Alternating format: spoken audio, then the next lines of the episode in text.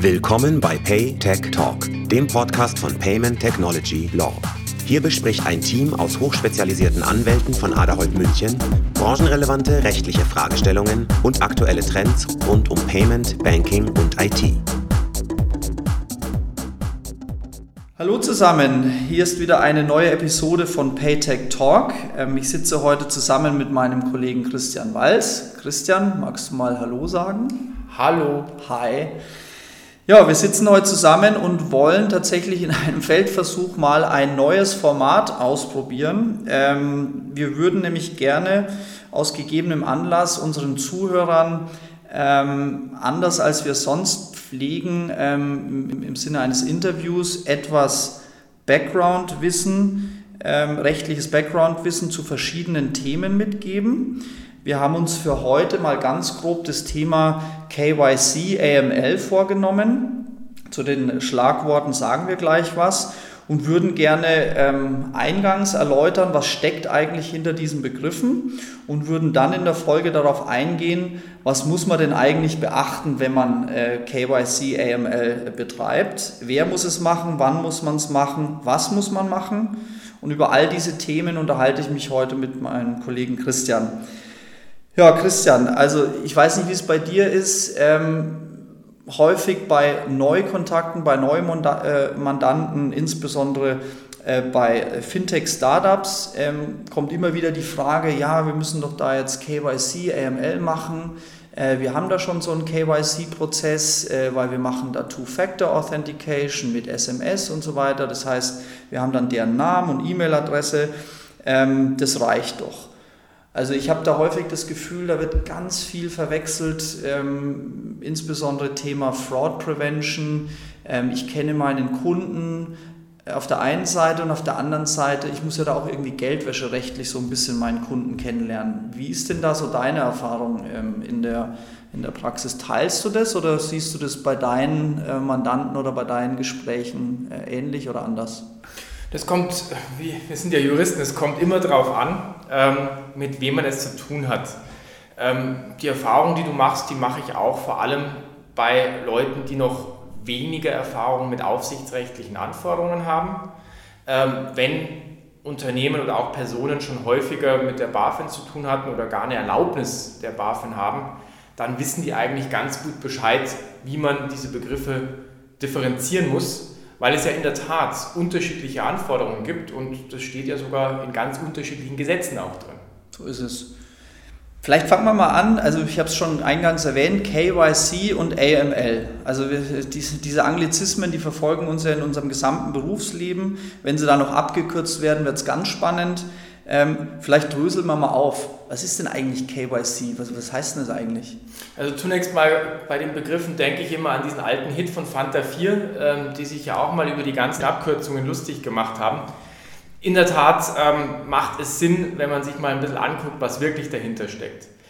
KYC und AML, das sind Abkürzungen für englische Begriffe, wobei KYC für Know Your Customer steht und AML für Anti-Money Laundering. Und wenn man sich das vor Augen hält, dann sieht man eigentlich schon, in welche Richtung es geht. Wir reden, wenn wir über KYC und AML reden, in aller Regel darüber, wie man Geldwäsche verhindern kann. So, Anti-Money Laundering. Und wie verhindere ich Geldwäsche am besten? Indem ich Transparenz schaffe. Und wie schaffe ich Transparenz?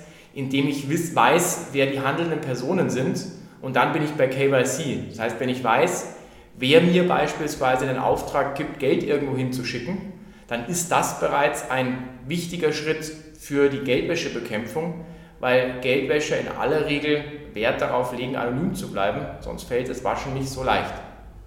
So, das ist ein guter Einstieg. Ähm, so kann man es immer erklären. Ähm, wie würdest du jetzt auf die Frage eingehen, also anders gesagt, bei mir kommt häufig die Eingangsfrage, ja, wir kennen die ja schon alle. Also ich kenne meine Kunden, also wir haben einen KYC-Prozess, die müssen nämlich da eine Maske ausfüllen und äh, da geben sie ein paar Daten an ähm, und ähm, das machen wir im Übrigen schon in ganz Europa so oder unsere Geschäftspartner in Asien haben das auch so. Das heißt, wir haben da so eine Datenbank und da haben wir diese ganzen Daten. Ähm, dann kommt häufig die Frage, können wir das für die Geldwäsche, für das geldwäscherechtliche KYC verwenden? Dann kommt natürlich von uns immer, naja, kommt darauf an, welche Daten es sind und wer die erhoben hat. Also worauf ich hinaus will, ich habe das Gefühl, dass Know Your Customer im nicht geldwäscherechtlichen Sinn und Know Your Customer im geldwäscherechtlichen Sinn häufig vermengt wird. Also dass gar nicht so ganz klar ist, was da eigentlich der Unterschied ist. Und der, die, der Haupt, die Hauptkonfusion kommt meines Erachtens daher, dass häufig KYC im Sinne von Fraud Prevention oder auch anderer Risiko, ähm, ähm Risiko in, in, anderen Fragen des Risikomanagements, wo man es eben auch verwendet, ähm, dass das auf der einen Seite vermengt wird mit dem, was man KYC muss im geldwäscherechtlichen Sinne.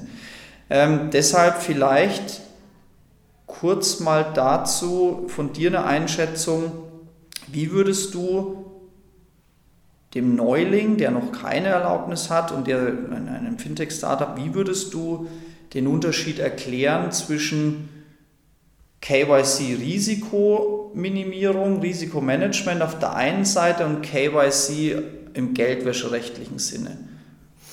Also in der Tat, das wird sehr oft vermengt. Wenn ich mir einfach nur angucke, ich möchte mein Risiko reduzieren, betrogen zu werden, dann ist es für mich noch gar nicht so wichtig zu wissen, wie die Person, mit der ich zu tun habe, wirklich heißt. Es ist mir wichtig zu wissen, dass es diese Person oder dass es eine Person gibt. Es ist für mich auch wichtig zu wissen, ähm, wo die Person wohnt und möglicherweise interessiert mich es auch noch, wie viel Geld sie hat, das heißt, wie ihre Bonität ist, damit ich einfach einschätzen kann, wie wahrscheinlich ist es, dass eine mögliche Forderung, die ich gegen diese Person habe, auch tatsächlich erfüllt wird. Das ist für eine Betrugsprävention möglicherweise ausreichend. Für eine Geldwäscheprävention reicht uns das aber nicht. Weil in meinem Beispiel, wo ich weiß, es gibt eine Person, die irgendwo wohnt und auch eine gute Bonität hat, weiß ich noch nicht, wer das ist. Und ähm, es ist oftmals so, dass Geldwäsche eine ganz gute Bonität haben, sonst würden sie ja nicht so viel Geld waschen müssen. Und die KYC-Anforderung im geldwäscherechtlichen Bereich die verlangt, dass ich auch sehr genau weiß, wer die Person ist, was ihr Name ist, Name, Vorname, wann sie geboren ist, wo sie geboren ist, wo sie wohnt, damit ich im Nachhinein, wenn jetzt die Kriminalpolizei beispielsweise bei mir als Zahlungsinstitut vorstellig wird und fragt, wer hat denn jetzt das Geld verschoben, damit man im Nachhinein auch ganz klar rekonstruieren kann, wer an wen welchen Betrag bezahlt hat. Deswegen ganz kurze Antwort, KYC im geldwäscherechtlichen Bereich erfordert ein höheres Maß an Sicherheit über die Identität der handelnden Person. Schön erklärt, jetzt habe ich es auch mal verstanden. also, ähm, lass uns jetzt mal da etwas tiefer in, den, in, den, in die Richtung Geldwäscherecht einsteigen, Geldwäscheprävention. Ähm, ich habe dich so verstanden und das will ich auch vermitteln.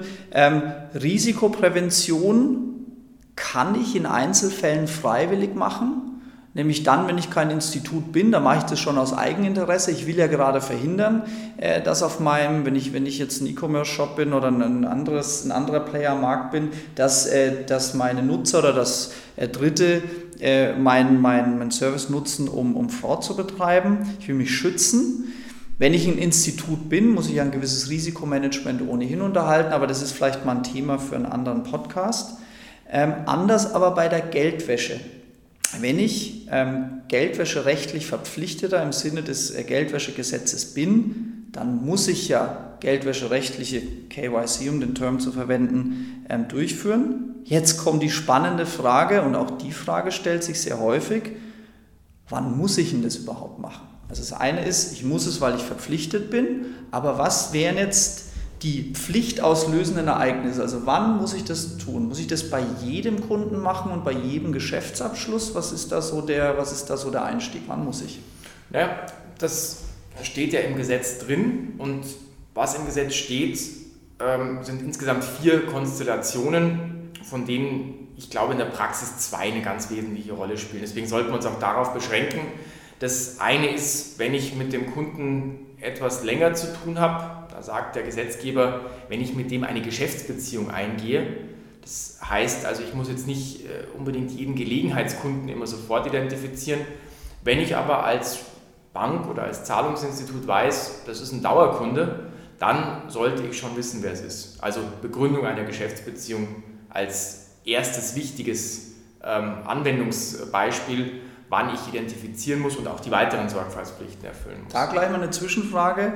Ich gehe jetzt als Kunde ähm, zu Western Union und ähm, ich habe mal wieder einen fetten Bonus bekommen, ähm, habe mal auf dem Bargeld rumliegen, wie auch immer, und würde jetzt gerne mal meiner Schwester in den USA Geld schicken. Jetzt gehe ich da rein äh, zu Western Union und will, ähm, will jetzt mal 900 Euro ähm, über Western Union verschicken. Wäre das jetzt, wenn ich da reingehe, die Begründung einer Geschäftsbeziehung oder was, ist, was, was heißt das denn, Begründung einer Geschäftsbeziehung? Also wenn ich einmal in eine Western Union Zahlstelle gehe, das sind ja keine echten Filialen, das sind ja äh, meistens äh, Selbstständige, die für Western Union die Tätigkeit ausüben, dann wird das noch keine Geschäftsbeziehung sein. Dort kommen aber dann andere ähm, Umstände in Betracht, warum identifiziert werden muss. Im konkreten Fall, in deinem Beispiel ist es so, das steht auch gar nicht im Geldwäschegesetz drin, sondern das steht sogar in einem anderen Gesetz, im ZAG, im Zahlungsdiensteaufsichtsgesetz steht das, dass ähm, Zahlungsinstitute und Western Union ist ein Zahlungsinstitut, die müssen immer identifizieren, wenn sie Bargeld annehmen, um Zahlungsvorgänge auszuführen, und zwar unabhängig vom Betrag. Da sind Zahlungsinstitute so ein bisschen benachteiligt gegenüber Banken. Die müssen das nämlich erst ab 1000 Euro machen. Western Union ist aber keine Bank, sondern Zahlungsinstitut. Deswegen müssen die auch schon unter 1000 Euro identifizieren. Aber es ist keine Geschäftsbeziehung, aber es ist eine Transaktion, die nach Ansicht des Gesetzgebers trotzdem Identifizierungspflichten auslöst. Nennen wir ein klassisches Beispiel, was, sagen wir jetzt in der klassischen Bankenwelt, ähm, eine auf Dauer angelegte Geschäftsbeziehung ist und vielleicht dann auch mal in der neuen Fintech-Welt, dass man einfach mal den Klassiker hat für beide Fälle. Ach, der Klassiker, der spielt sich sogar in beiden Welten ab, in der alten und auch in der neuen. Nämlich, wenn ich beispielsweise ein Konto öffne, das kann ich entweder eröffnen, indem ich, sowas gibt es noch, ich habe erst neulich eine wieder gesehen, eine Bankfiliale, da kann ich reingehen und ähm, klopfe erstmal den Staub vom Jackett und sage dann, ähm, jetzt möchte ich hier ein Konto eröffnen. Ich kann aber natürlich auch ein Konto mittlerweile bei einem der sehr vielen neuen Unternehmen aufmachen, sei es jetzt die klassischen Online-Banken. Es kann aber auch bei N26 sein, wo ich mein Konto aufmache. Und wenn ich ein Konto öffne, dann ist das ein schönes klassisches Beispiel für eine Geschäftsbeziehung. Super, also das heißt, wir haben ja den Stand, eigentlich schon beide Standardfälle, die du angesprochen hast, ähm, kurz behandelt. Du weißt, ich spare immer Zeit, wo es geht, deswegen äh, meine Beispiele sind dann immer so multi, multifunktional einsetzbar. ja, ist doch super, aber jetzt würde ich trotzdem ganz kurz noch die Edge Cases nehmen, weil die Fragen kommen zum Teil tatsächlich auch ähm, immer wieder von, gerade bei etwas exotischeren, nischigeren Themen. Äh, was ist denn, sagen wir mal, neben der Geschäftsbeziehung ähm, und einer Durchführung einer Transaktion außerhalb einer Geschäftsbeziehung, was wären denn dann noch ähm, Fälle, auch wenn es Edge Cases sind, wo du auch identifizieren musst, wenn die beiden Fälle nicht gegeben sind? Tja, also ähm, die Edge Cases, die dort in erster Linie eine Rolle spielen, sind Verdachtsfälle. Mhm. Nämlich, dass irgendjemand kommt, ich habe vielleicht auch schon den identifiziert, aber irgendwas kommt mir an der Sache nicht ganz geheuer vor. Mhm. Vielleicht habe ich Anhaltspunkte dafür, dass eine Information, die er mir gegeben hat, falsch war. Mhm. Beispielsweise hat er mir irgendeine Adresse genannt, wo ich in der Zwischenzeit rausbekommen habe, die gibt es gar nicht, weil Post zurückkommt. Mhm. Dann habe ich den Verdacht, dass Informationen nicht richtig sind. Oder ich habe sogar einen konkreten Geldwäscheverdacht, weil der mir irgendwie nicht erklären kann, warum er jetzt beispielsweise einen größeren Betrag auf seinem Konto hat. Und dann muss ich nochmal die Informationen aktualisieren, um festzustellen, ob das auch richtig war, was ich alles erhoben habe. Das kommt nicht so häufig vor, aber ist natürlich für die Frage der Geldwäscheprävention, ich sage mal, die viel treffsichere äh, Variante, als jetzt mit dem Rechen über alles drüber zu gehen. Das heißt, sind, das sind die Fälle, wo es dann wirklich ernst wird. Also um es auf den Punkt zu bringen, das heißt, ich muss ja bei Begründung einer Geschäftsbeziehung diesen KYC-Prozess durchlaufen. Was wir da machen müssen, kommen wir gleich drauf. Ähm, das heißt aber auch während der Geschäftsbeziehung, wenn sich der Verdacht, äh, wenn der Verdacht entsteht, dass jemand, den ich schon mal identifiziert habe, möglicherweise ähm, Geldwäsche betreibt, dann muss ich nochmal entsprechende Maßnahmen ergreifen, um sicherzustellen, dass es nicht der Fall ist, um das möglichst zu verhindern. Habe ich dich da richtig verstanden? Das sowieso, genau. Das heißt, ähm, ich muss immer, wenn ich konkrete Verdachtsmomente habe, muss ich sofort identifizieren.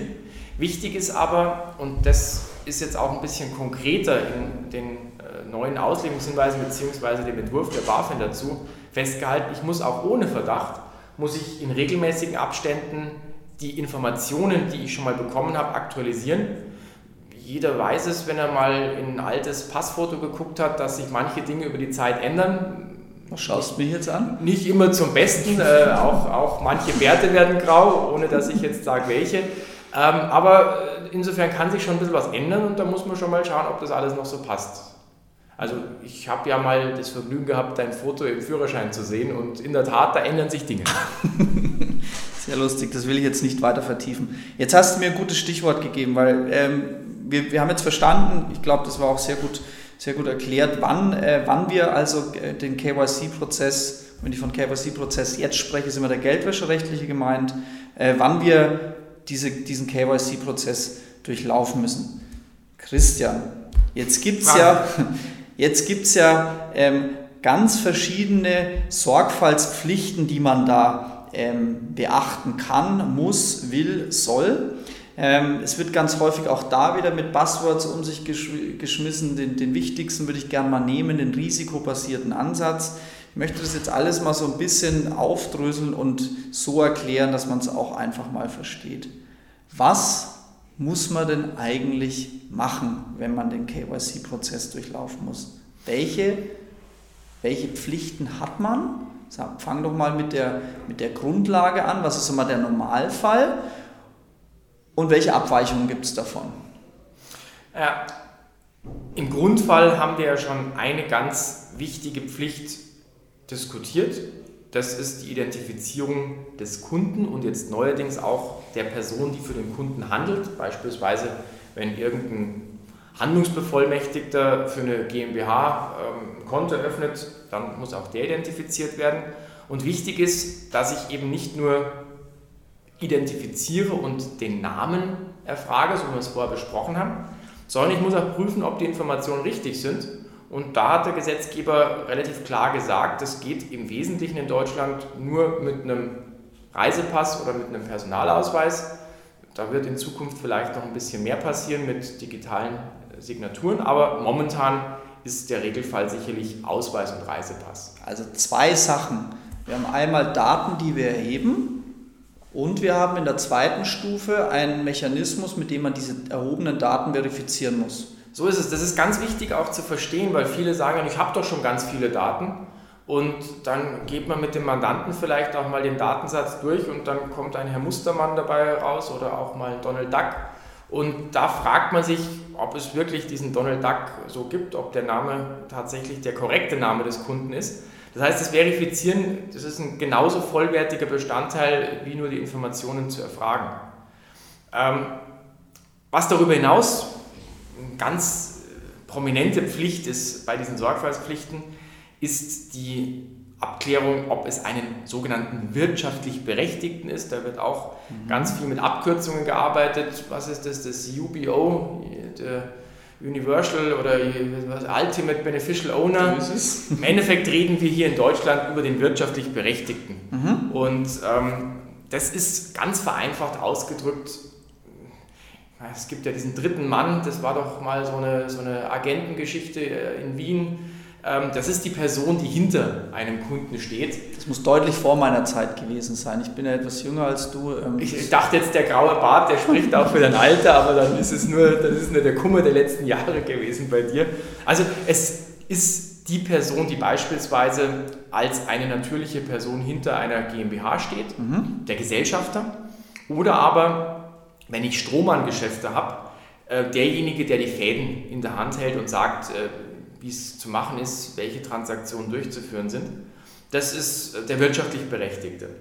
Okay. Das kann im Einzelfall dann auch ein bisschen mühselig sein, den herauszufinden, weil es gibt jetzt nicht unbedingt ähm, wie beim Ausweis ein Dokument, wo drin steht, ich bin wirtschaftlich Berechtigter.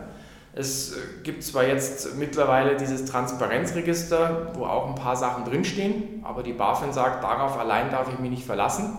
Ich muss mir im Zweifelsfall dann auch irgendwelche Gesellschaftsverträge vorlegen lassen oder muss irgendwelche anderen Dritten fragen, mir Informationen zu geben, aber das kann in der Praxis sehr, sehr mühselig sein. Wie kann man das ein bisschen gestalten? Weil in der Tat mühselig, du weißt ja immer, One-Click, der, der Nutzer, so wie ich, ist grundsätzlich faul. Äh, Conversion Rate, du willst ja schauen, möglich, mit möglichst wenig Aufwand deinen Kunden zu onboarden, um noch einen Begriff zu, äh, zu verwenden. Ähm, Gibt es da Gestaltungsmöglichkeiten in der Praxis? Weil das ist ja fürchterlich aufwendig. Also wie würdest du jetzt, ich bin jetzt Mandant, ich frage dich, ähm, muss ich denn wirklich diesen ganzen Sums da durchlaufen? Äh, muss ich da, was muss ich denn da machen, um den wirtschaftlich Berechtigten festzustellen? Also bevor ich auf die Frage antworte, müssen wir natürlich erstmal eine Mandatsvereinbarung schließen, wenn du Mandant bist. Wir sind ja schließlich Anwälte, Spaß beiseite. Ähm, jetzt kommt wieder die klassische Antwort, kommt drauf an. Also wenn mein Kunde eine natürliche Person ist, also beispielsweise eine Privatperson, ein Verbraucher, dann reicht es in der Regel aus, wenn ich den Kunden einfach nur frage, ob er für sich handelt oder für einen Dritten. Weil einen Gesellschafter gibt es bei natürlichen Personen noch nicht, das wird vielleicht nochmal kommen, aber derzeit ist es einfach eine Person ähm, und da reicht diese Frage in aller Regel aus. Also wenn ich, bauen wir es digital, das heißt, äh, wir würden ja, wir müssen die Sachen ja auch dokumentieren. Äh, das heißt, du würdest jetzt in so einer Antragsstrecke, würdest du einen Kastel machen, wo dann drin steht, handeln Sie für sich oder handeln Sie für eine dritte Person, ein Klick und dann ist das Thema erstmal erledigt, es sei denn, man hat Anhaltspunkte dafür, dass das nicht stimmt. So ist es, so ist es. Das ist noch relativ simpel zu machen. Okay. Ein bisschen komplizierter wird es dann, wenn ich Firmenkunden habe also eine GmbH wieder oder noch etwas schwieriger dann mit einer GbR. Da muss ich rauskriegen erstmal, wie die Gesellschafterstruktur ist und da muss ich mir einfach sehr viel zeigen lassen. Das heißt, ich frage den Kunden, liefere mir doch Informationen, liefere mir Dokumente, liefere mir auch Namen, damit ich erfahre, welche natürliche Person hinter diesem Firmenkunden steckt und ähm, das Schlimme ist, dass ich mich nicht alleine auf die Informationen des Kunden verlassen darf, sondern ich muss das auch durch unabhängige Quellen prüfen. Das kann dann eben dann mal der berühmte Gesellschaftsvertrag sein. Das kann auch äh, sein, dass ich durchs Handelsregister ein bisschen was rausbekomme, Gesellschafterlisten und so weiter. Aber möglicherweise muss ich auch auf Dritte zurückgreifen. Es gibt jetzt einige Auskunfteien, die mir mittlerweile auch dabei helfen, den ähm, Gesellschafter bzw. den wirtschaftlich Berechtigten herauszufinden. Da kann ich den Prozess leider etwas weniger streamlinen.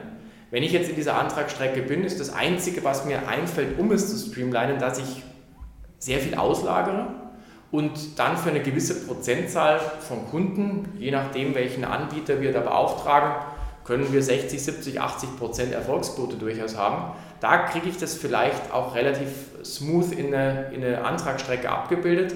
Aber ich muss mir im Klaren sein, es gibt einen Restbestand an Kunden, wo ich zusätzlichen und teilweise auch manuellen Aufwand habe und den kriegen wir leider nicht weg.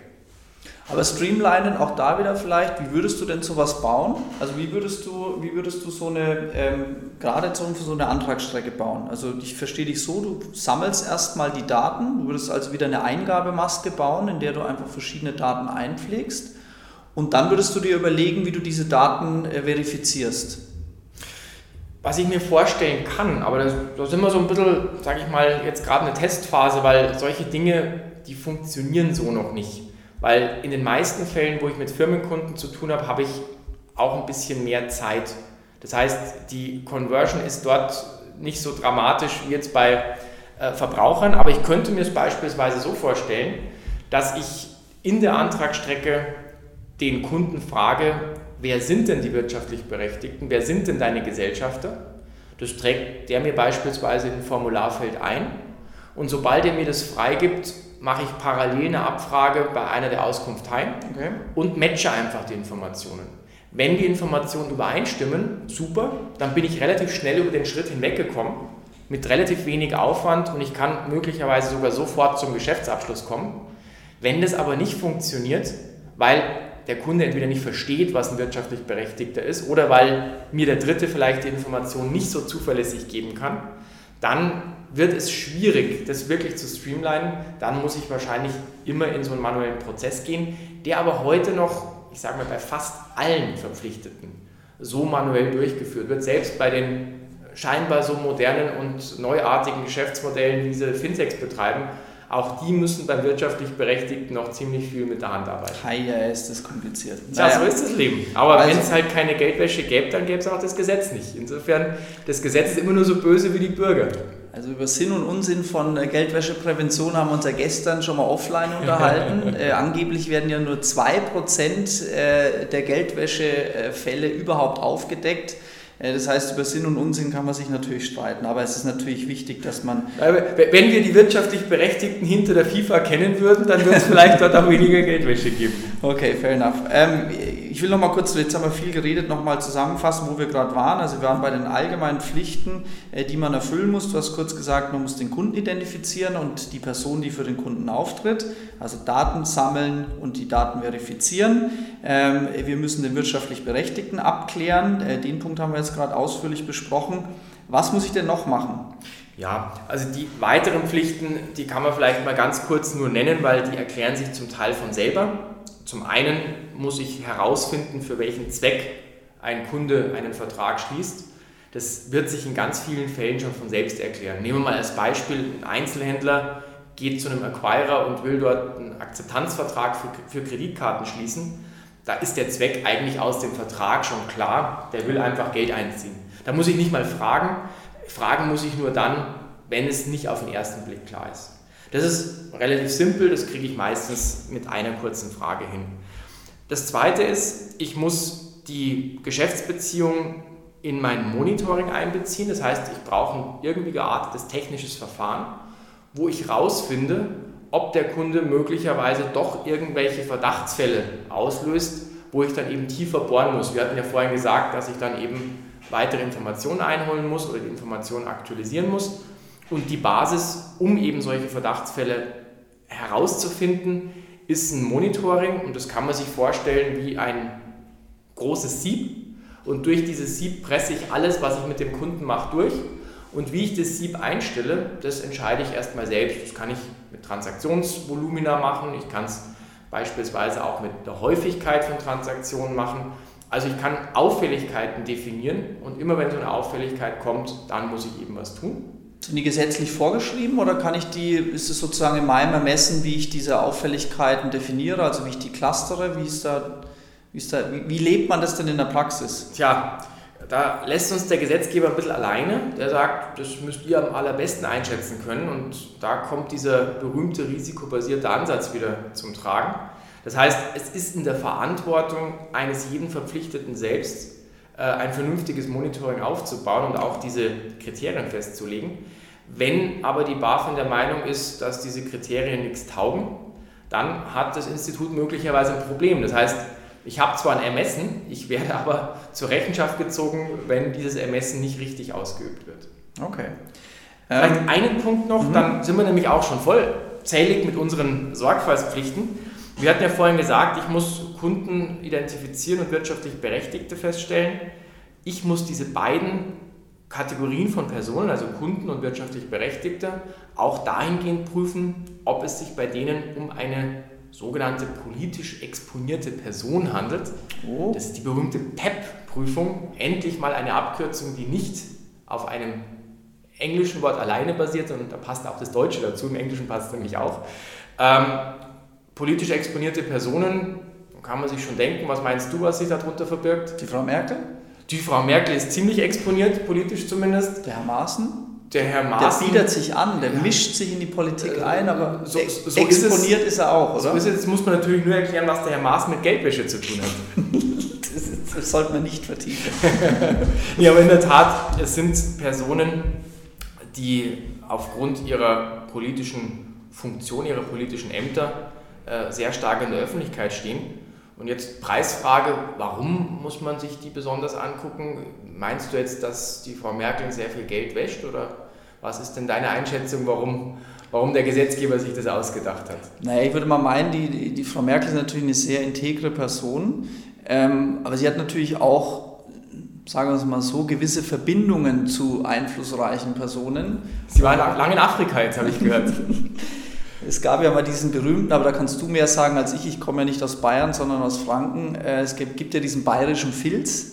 Was? Äh, ähm, also, um es auf den Punkt zu bringen, äh, man will natürlich schauen, dass jemand, der Kraft seines, seines Amtes oder seines politischen Engagements ja durchaus bestimmte Kontakte in alle möglichen Industrien und zu allen möglichen einflussreichen ähm, Personen hat und damit sozusagen Kraft dieser Verbindung eine theoretisch erhöhte Geldwäschegefahr in sich birgt, weil man eben bestimmte Dinge, Kanäle nutzen könnte, wenn man denn Böses wollte. Und daher macht es Sinn, dass man einen, der äh, eben exponiert ist, ähm, Kraft seiner, seines Amtes eben äh, gut vernetzt ist, äh, dass man, wenn man mit so jemandem eine Geschäftsbeziehung eingeht, dass man dann vielleicht etwas mehr an Sorgfalt an den Tag legen muss beim KYC-Prozess als bei mir dem, dem 0815-Bürger, ähm, der sich freut, wenn er mittags seine Leberkassemmel essen kann. Das heißt, schöner hätte ich es ja gar nicht erklären können, ist ja super. Aber das liefert ja gleich ein super Stichwort, nämlich, du hast gerade gesagt, ich muss ein bisschen mehr machen, ähm, wie bei 0815-Kunden, wobei ich dich nicht, nicht als 0815 bezeichnen würde. Ähm, auch nicht im Vergleich jetzt zu Herrn Maaßen, selbstverständlich nicht. Aber was ist es denn, was ich mehr tun muss? Ähm, was konkret kann ich mir darunter vorstellen, wenn jetzt die Frau Merkel bei mir ein Konto eröffnet? Na, ich glaube, ich muss einfach so ein bisschen mehr zu den Hintergründen des Geschäftsabschlusses abfragen. Also das heißt, du hast ja vorhin ganz, ganz kurz mal diese allgemeinen Sorgfaltspflichten erklärt. Also all diese Pflichten muss ich bei der politisch exponierten Person natürlich auch alles abfragen und verifizieren. Ich muss aber da, da, darüber hinaus noch zusätzliche Informationen äh, einholen, die eben, und das ist auch wieder risikobasiert, die eben verhindern sollen, dass, ähm, dass eben äh, eine Geldwäschegefahr besteht. Ähm, ich würde mir vorstellen, dass man je nach Anlass und Person äh, sich dann natürlich auch anschauen muss, was ist denn, der, was ist denn da wirklich der Hintergrund dieser Geschäftsbeziehung? Was, warum wird denn jetzt mit gerade dieser Person ähm, eine, eine Geschäftsbeziehung eingegangen? Möglicherweise muss ich die, diese Geschäftsbeziehung auch noch sorgfältiger überwachen. Also du hast vorhin kurz angesprochen, dass ich gewisse ähm, Monitoring, ähm, Monitoring ähm, Pflichten mir überlegen muss, um eben so eine Überwachung ähm, vorzunehmen. Vielleicht muss ich da einfach andere oder weitere ähm, äh, Punkte festlegen, die ich bei, dieser, bei diesem PEP ähm, beobachte, um meiner Überwachung, gesetzlichen Überwachungsfunktion nachzukommen. Solche Themen. Und dann hängt es natürlich auch ganz stark davon ab, ähm, was, es für eine, was es für eine Kundengruppe ist. Also wer ist denn jetzt diese politisch exponierte Person? Die Frau Merkel kann ja möglicherweise ein geringeres Risiko haben, ohne das jetzt zu werten, als vielleicht äh, der Kollege aus Nordkorea, äh, der Kim Jong-un, wenn, richtig, wenn ich es richtig ausgesprochen habe, kann sein, dass da möglicherweise die Geldwäscherisiken höher sind bei der Frau Merkel als äh, bei dem Kollegen aus Nordkorea oder umgekehrt. Und deswegen sollte man dann auch schauen, was ist denn diese politisch exponierte Person? Was ist das Umfeld? Wo kommt die her? Was hat die in der Vergangenheit gemacht? Und, und, und. Das, das, das sehe ich genauso. Und was, was man vielleicht auch da äh, sehen muss, dass man dort auch, wenn ich jetzt beispielsweise mir eine große Bank vorstelle, ist es natürlich auch wichtig, dass jetzt das Konto für die Frau Merkel nicht der Schaltermitarbeiter allein aufmachen kann, sondern dass der vielleicht dann schon mal seinen Filialleiter oder Bereichsleiter oder vielleicht sogar den Vorstand fragen muss. Dann kriegt man, glaube ich, schon eine ganz gute Kontrolle hin, wie man das überwacht. Aber jetzt haben wir schon mal kurz darüber geredet, was man zusätzlich tun muss und der Gesetzgeber hat auch einen Begriff dafür, nämlich das sind ja verstärkte Sorgfaltspflichten. Spiegelbildlich müsste es ja nach, der, nach dem Gesetz der Logik auch vereinfachte Sorgfaltspflichten geben. Gibt es sowas? Die gibt's. Ach, geht. Die vereinfachten Sorgfaltspflichten gibt's und dazu sollte man dann äh, vielleicht erstmal erklären, was ist es eigentlich und dann sollte man auch mal mit einem Missverständnis äh, aufräumen. Ähm, vielleicht ganz kurz mit Blick auf die Uhr. Ich glaube, wir wollten ja heute noch die äh, Erfüllung der Pflichten durch Dritte abklopfen. Ich glaube, das sollten wir auf einen Podcast, auf einen nächsten Podcast verschieben. Ich lade dich hiermit ein, äh, nächste Woche den Teil 2 aufzunehmen. Die Einladung nehme ich an und wir wollen natürlich auch die Spannung für unsere Hörer erhöhen. Ähm, dem, das, das kaufen wir mal aus. Aber in der Tat, es gibt vereinfachte Sorgfaltspflichten.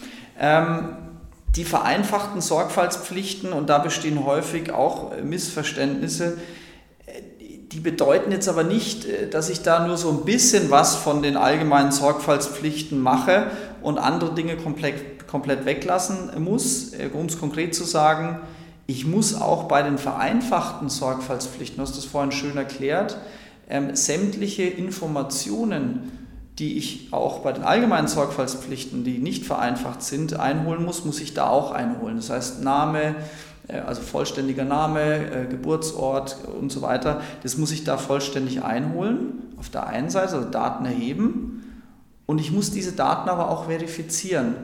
Der Punkt ist im Unterschied zu den allgemeinen Sorgfaltspflichten, dass ich da sagen wir mal, etwas mehr Spielraum habe, wie ich diese Daten verifizieren kann. Du hast es vorhin gesagt, so Hauptthemen oder wie man es hauptsächlich macht, ist ein Ausweisdokument, nicht der Führerschein, sondern eher der Personalausweis oder der Reisepass. Äh, da habe ich jetzt bei den vereinfachten Sorgfaltspflichten etwas mehr Spielraum. Ich hau jetzt mal einen, ein Schlagwort rein, das darfst du dann mal erklären, ähm, wo, wir aber so, wo, wir, wo, wir gar nicht, das Gleiche. wo wir gar nicht so genau wissen, dürfen wir das jetzt wirklich? Also ähm, den Utility Bill, was, was, was, ist denn das? Das hört man immer aus UK und aus, äh, bei, bei der CSSF aus Luxemburg. Ja, die können ja damit mit Stromrechnung, Utility Bills, können die da jetzt KYC machen. Was, was ist denn das eigentlich und warum ist das interessant? Äh, jetzt, jetzt, jetzt, müssen wir erstmal mit was aufräumen. Also es sagen immer alle, ja, in England ist alles leichter, weil die dürfen diese Utility Bill hernehmen. Also erstmal, Utility Bill ist, Utility Bill ist eine Stromrechnung oder eine Gasrechnung oder eine Wasserrechnung. Ähm, oder ein aktueller Kontoauszug. Oder ein aktueller Kontoauszug und der wird in der Tat in Großbritannien zum Teil ähm, zur Identifizierung von Personen auch herangezogen. Aber der wird nicht deshalb herangezogen, weil man den Banken das Leben leichter machen möchte, sondern schlichtweg, weil es in manchen Ländern keine Personalausweise wie bei uns gibt, auf der eine Adresse steht. Das heißt, ich brauche halt ein anderes Dokument, aus der ich die Adresse ersehen kann. Und na klar, wenn ich irgendwo Strom oder Wasser beziehe, dann muss ich auch irgendwo wohnen und deswegen steht dort irgendeine Adresse drauf. Das heißt, erstmal, wenn die Leute immer denken, das ist dann alles leichter woanders, das ist es zum Teil schon, aber der Grund, warum das in manchen Ländern ausreicht, ist, dass die halt nichts anderes haben. Bei uns steht beispielsweise im Reisepass auch nichts anderes, da steht auch keine Adresse drin, da brauche ich das halt zusätzlich. Ähm, was man sich vielleicht vorstellen könnte, und das ist ja letztens auch das, das Thema, über das wir jetzt gerade sprechen, nämlich die vereinfachten Sorgfaltspflichten, dass ich bei Kunden, wo das Risiko geringer ist, vielleicht anstelle des Ausweises auch die Utility Bill, also die Stromrechnung oder die Wasserrechnung ausreichen lasse. Das traut sich momentan noch keiner so richtig. Weil, ja, trau du dich jetzt mal. Ja, ich traue mich immer, weil ich muss es ja nicht machen. Ich bin ja kein Verpflichteter. Also ich traue mich jetzt zu sagen, dass man es vertreten kann, es zu tun. Aber ob es die BaFin so sieht, das ist halt wie immer im Leben, gell? no risk, no fun. Ähm, man weiß es nicht, aber ich bin da ganz zuversichtlich, weil die BaFin auch selbst ähm, in anderem Kontext die Stromrechnung schon mal erwähnt hat. Da geht es eher um die Adressverifizierung beim, beim Reisepass. Äh, offensichtlich sieht aber die BaFin dieses Dokument schon als irgendwie vertrauenswürdiger. Also ich will da tatsächlich ein bisschen Guidance geben, du hast es auch, auch da natürlich wieder sehr gut erklärt. Ähm, wir wissen es schlicht nicht, was die BaFin erlaubt. Wir können mutmaßen, wir können sagen, unsere, unsere Auffassung ist es vertretbar. Jetzt kommt der Christian wieder mit seinem Spruch, äh, Meinungen sind nicht richtig oder falsch, sondern vertretbar oder unvertretbar.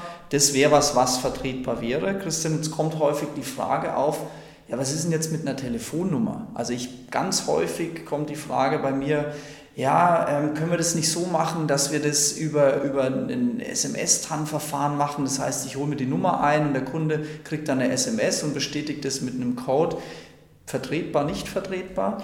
Noch nicht. Warum? Wir haben die Situation, dass die aller, allermeisten Kunden, die einen Telefon Vertrag haben, zumindest wenn sie einen Prepaid-Vertrag haben, nicht identifiziert worden sind, weil der Gesetzgeber bis vor ein, zwei Jahren die Identifizierung von Prepaid-Kunden nicht verlangt hat. Das heißt, ich musste zwar mich dort registrieren, ich konnte aber dort, und ich habe das auch selbst ausprobiert, schon mal jeden beliebigen Namen angeben. Das heißt, wir haben noch sehr viele Telefonkunden draußen, die mit großer Wahrscheinlichkeit nicht identifiziert worden sind. Insofern weiß ich es auch nicht, wenn ich mich auf eine Telefonnummer verlasse. Und insofern ist es für mich überhaupt kein sicheres Kriterium.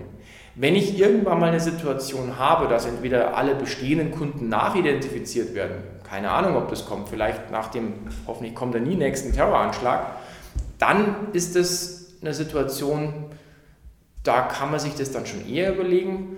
Vielleicht kann ich mir es auch heute schon überlegen bei den richtigen Postpaid-Vertragskunden, weil ich dort zumindest eine sehr hohe Wahrscheinlichkeit habe, dass das Telefonunternehmen ja ein eigenes Interesse daran hat, äh, zu wissen, wer der Kunde ist, weil immerhin gibt man ihm ja für einen Monat Kredit. Man lässt ihn ja auf, auf dem Bierdeckel telefonieren. Ähm, aber generell zu sagen, dass eine Telefonnummer ausreicht, schwierig. Und nachdem ich keine Möglichkeit habe, zwischen Postpaid- und Prepaid-Kunden zu differenzieren, ist es derzeit aus meiner Sicht noch nicht geeignet. Letzter Fall, weil ich, ich habe Hunger und wir müssen auch gleich wieder zurück sein, deswegen äh, damit, aber es ist auch ein wichtiger Fall. Es ist doch echt zum Kotzen. Also ich bin jetzt wieder der Mandant, ich habe übrigens unterschrieben die Mandatsvereinbarung. Moment, beim Stundensatz hast du aber ein bisschen durchgestrichen. Ja, die, ihr habt viel zu hohe Stundensätze, also das machen wir anders. Ich, ich zahle Naturalien. ähm, Tokens. Das, das, ist doch Mist. Also in UK und, und in, in Niederlande und Luxemburg, äh, die, die müssen ja gar nichts machen. Ja? Die müssen ein paar Daten erheben und dann äh, wird da irgendwie ein Scoring gemacht und schwuppdiwupp ist der Kunde identifiziert. Ähm, das ist doch ein riesen Standortnachteil äh, von mir als deutsches Fintech, das, das nervt doch total. Ähm, was die doch zum Teil machen, in UK, Luxemburg, Niederlande auch, ähm, die verifizieren die Daten, die erhoben wurden, die sind im Übrigen die gleichen in ganz Europa. Es gibt eine europaweite Geldwäscherichtlinie, die ist zwar nicht voll harmonisiert, aber was die Daten angeht, die man erheben muss, die sind ja in Europa ähm, äh, harmonisiert. Die Daten, die sie erheben, äh, sind zumindest gleich oder ähnlich, ähm, aber die verifizieren diese Daten durch ein Scoring, Christian. Das ist, ähm, die verschalten verschiedene Auskunfteien ein, Social Media, also die haben einen Algorithmus, der einfach zu einer relativ hohen Wahrscheinlichkeit durch dieses Scoring sagen kann, bumm, der ist es jetzt. Sagen wir mal, ohne jetzt die Zahlen zu kennen, 98,43 Prozent nach dem Scoring sagen, das muss diese Person sein, die diese behauptet äh, zu sein ist. Ähm, geht es in Deutschland? Also auch da wieder mal mit, mit der Bitte um Ja oder Nein und nicht kommt drauf an. Ist es vertretbar, dass wir auch in Deutschland sowas machen, dass wir sagen, wir, wir, wir machen Scoring, wir berechnen die Wahrscheinlichkeit, die möglichst hoch sein sollte natürlich, äh, dass die Person auch diejenige ist, die sie behauptet zu sein. Nein, das kann man kritisieren, aber das lässt das deutsche Geldwäschegesetz nicht zu. Warum kann man es kritisieren? Weil es gab mal auch so ein bisschen ähm, Versuche oder, oder Stichproben, wie zuverlässig und wie richtig die Informationen sind, die jetzt über ganz normales Identifizierungsverfahren Ausweis oder Reisepass erhoben worden sind durch Banken. Gerade bei Banken, die sehr stark auf Kundenfang gegangen sind nach der Finanzkrise, war es teilweise dramatisch. Es war ein vernichtendes Bild. Ähm, man hatte den Eindruck, dass manche Banken jeden Kunden genommen haben, der nicht bei drei wieder aus der Filiale rausgeflüchtet ist. Es ging sogar so weit, dass manche Zahlungsdienstleister ernsthaft darüber nachgedacht haben, keine ELV-Transaktionen für bestimmte oder für Kunden bestimmter Banken abzuwickeln. Insofern haben wir dort auch eine gewisse Quote von fehlerhaften Identifizierungen. Da kann man sich dann tatsächlich die Frage stellen, ob diese 98 Prozent in deinem Beispiel oder vielleicht sind es auch bloß 95 oder 99, ob die nicht genauso zuverlässig sind. Derzeit ist es aber so, dass der deutsche Gesetzgeber sich dagegen entschieden hat, sowas zuzulassen. Wir müssen da, glaube ich, ein bisschen auch abwarten, was noch kommt, weil zum einen sehen wir derzeit, dass vor allem die deutsche Regierung sehr viel Druck auf andere Länder ausübt, dass die doch ihre Standards eher in Richtung Deutschland anpassen. Das heißt, wir erleben die letzten Jahre auch in Europa ein sehr starkes Deutschland. Das hören zwar viele nicht so gern und viele glauben es auch nicht, aber zumindest in dem Bereich, den wir sehen, dann nehmen wir das so wahr. Das ist das eine. Und äh, das zweite ist, wenn man sich dann auch die Verfahren mal konkret anguckt, die es in anderen Ländern gibt, dann ist auch dort nicht das Himmelreich ausgebrochen und auch dort äh, gibt es jetzt nicht 100% mehr Kunden äh, als in Deutschland.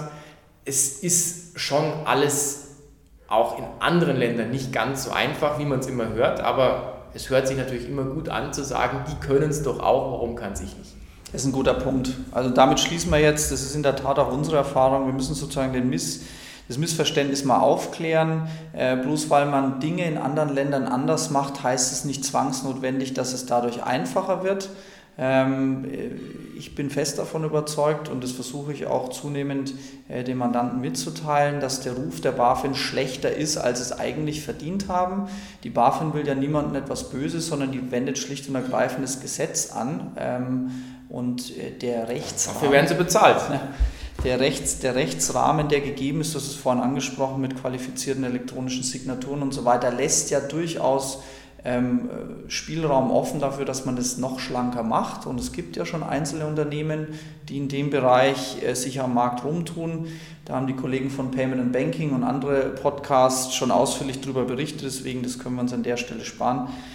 Christian, das war, äh, hat sehr viel Spaß gemacht. Ich hoffe, ähm, unser Gespräch hat dazu beigetragen, dass so ein paar Mythen, ein paar Missverständnisse im Bereich Geldwäsche, rechtliche Identifizierung, KYC, AML ähm, aufgehoben wurden, dass auch so ein Grundverständnis geschaffen wurde, was ist es eigentlich, wann muss ich es machen, was muss ich machen.